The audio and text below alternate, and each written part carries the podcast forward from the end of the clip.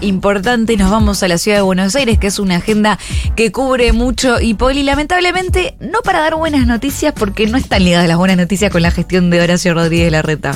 No, para nada, tiene que ver justamente con lo urbano. Bueno, se está discutiendo la ley de alquileres y lo que se está discutiendo de fondo es dónde y cómo vivimos, ¿no? Eh, y cuánto, sobre todo la duración de los contratos también, pero sobre todo eh, dónde y cómo vivimos. Y esto nos lleva a hablar de qué está pasando en la trama urbana de la ciudad de Buenos Aires. Lo voy a usar de excusa porque este sábado va a haber un encuentro en las calles de la ciudad de Buenos Aires de la mano de la red de organizaciones barriales que nuclea distintas organizaciones, eh, colectivos, asociaciones para, eh, bueno, exigir, es para reclamar, mejor dicho, contra el avance inmobiliario, la falta de espacios verdes y por el libre acceso al río, además de por una mayor participación ciudadana en las decisiones de la legislatura y de la ciudad de Buenos Aires lo que están denunciando es que no se respetan básicamente em, los permisos de construcción, los, permisos de demolición. Por ejemplo, escuchaba hace unos días em, a Ferberkovich, sociólogo, que contaba que hay una ley que protege a los edificios.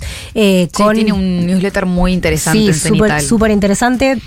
Bueno, contaba el otro día que hay esta ley los protege a los edificios eh, que están que tienen planos registrados desde antes de una fecha, creo que es 1941, y pero que bueno eso termina siendo demolido igual por comisiones que son las que finalmente deciden que se demuele porque hay muchísimo lobby por supuesto. Y si ustedes se van fijando, creo que esta es una columna eh, visual. ¿En qué sentido? Hmm. Por lo menos los que habitamos y las que habitamos la ciudad de Buenos Aires vamos viendo que cambian las fachadas. Una casa muy antigua de golpe es un edificio enorme, eh, un lugar que era un teatro que también está prohibido eh, por ley, que no se reemplace por el mismo edificio, empieza a ser otra cosa. Bueno, son dos cosas que nos empiezan a pasar en la trama urbana que eh, tienen un montón de legislación atrás y tienen un montón de organizaciones, sobre todo que están peleando por la defensa de esos lugares, de ese patrimonio. Ahora nos metemos bien en casos concretos, pero para arrancar, para que quede claro de qué estamos hablando, traje un audio de Ana Vaz, ella es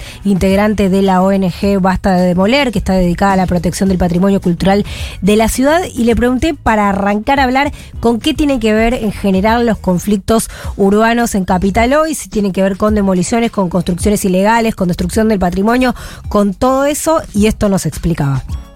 El patrimonio de la ciudad de Buenos Aires y en realidad el patrimonio mm, de toda la Argentina ha estado desde siempre en peligro por los avances de los destructores inmobiliarios.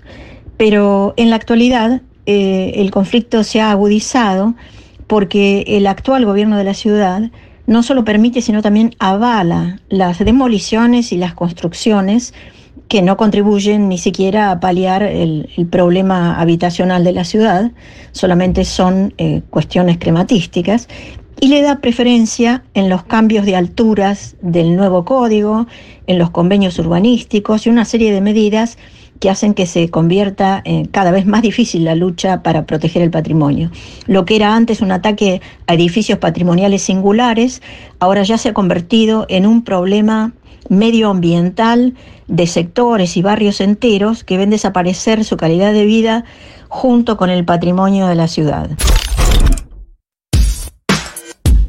Bueno, ahí estaba Ana dando la tecla hablando de calidad de vida, porque en definitiva tiene que ver con eso, ¿no? Total. Tiene que ver con en qué ciudad vivimos. Bueno, acá estamos eh, un poco porteñocéntricos, pero, pero eh, a ver, para que quede claro, para mí yo estoy absolutamente convencida de que estas cosas son el extractivismo urbano. O sea, es igual de grave o en diferente escala, digo, en diferentes conceptos de lo que ocurre con los extractivismos en otro lugar. Acá nos están destruyendo la ciudad de esta manera, que es la que se puede en una ciudad hipergentrificada.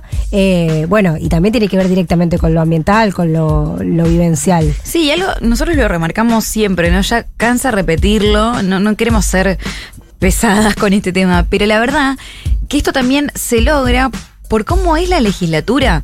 Digamos, Horacio Rodríguez Larreta hace lo que quiere, tiene mayoría y maneja como quiere y se aprueban los proyectos que quieren dentro de la legislatura. Entonces, no es menor porque es muy difícil eh, resistir cuando vos controlás el lugar donde se aprueban las normativas para poder impulsar este tipo de eh, proyectos. De hecho, lo decía Ofe en un video la semana pasada impecable que decía ¿Cómo puedes, desde que entré a la legislatura es eh, negocio de acá, negocio de allá, tenemos la misma población hace años y sin embargo cada vez vivimos peor? Total. Entonces hay que resolverlo. Y bueno, Sí. obviamente si los negocios van primero, y va a ser difícil. Mm, Totalmente aprovecho para recomendar, lo recomiendo siempre, pero los, los newsletters de El Grito del Sur, hay uno de Matías Ferrari, creo que es oyente del programa además, eh, que en el último, en el último envío se llama, acá lo tengo, Diputados en Alquiler.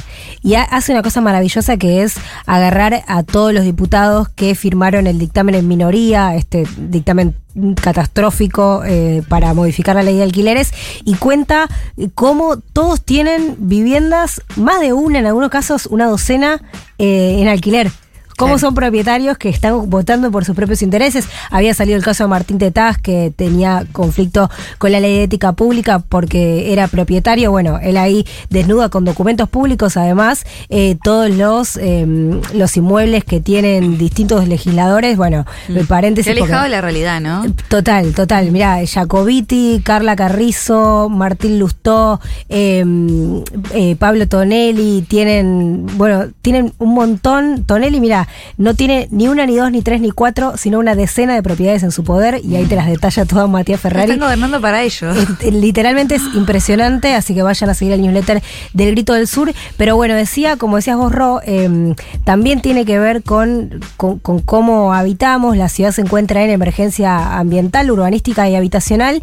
Y uno de cada seis habitantes se encuentra en emergencia habitacional. eh, y las resistencias tampoco son menores. A veces quedan tapadas por esto que decís vos, de que la legislatura parece que no entra nada. eh, pero hay resistencias, de hecho. Yo les contaba que este encuentro de, mañana sábado está organizado por la red de organizaciones barriales, una red que nació el año pasado al calor de distintos reclamos que fueron surgiendo en barrios de la ciudad y que hoy nuclea a organizaciones de más de 20 barrios porteños. Bueno, no los voy a nombrar todos, pero barri- varios barrios que nos vamos enterando de distintos conflictos. Y ONG, que sí la nombro porque también vale la pena su trabajo, el Observatorio del Derecho a la Ciudad, Tierras Verdes, Basta de Mutilar Nuestros Árboles, Basta de Demoler, o la Asociación Ciudadana por los Derechos Humanos. Bueno, todas ellas están peleando estas resistencias y le pregunté a Ana, justamente de Basta de Demoler, en qué consiste y cómo se encaran estas luchas, y esto me decía. Al ser una agresión más general, los ciudadanos se sienten damnificados y por eso tienden a unirse y a intentar hacerse oír sobre las sordinas que les impone el gobierno de la ciudad a los medios. Así han conseguido que se reúna un movimiento de vecinos eh, que abarca prácticamente a toda la ciudad de Buenos Aires, bajo algunos lemas como Se va a Buenos Aires, que por ejemplo eh, está por manifestarse el próximo 9 de julio a las 15 horas en el obelisco.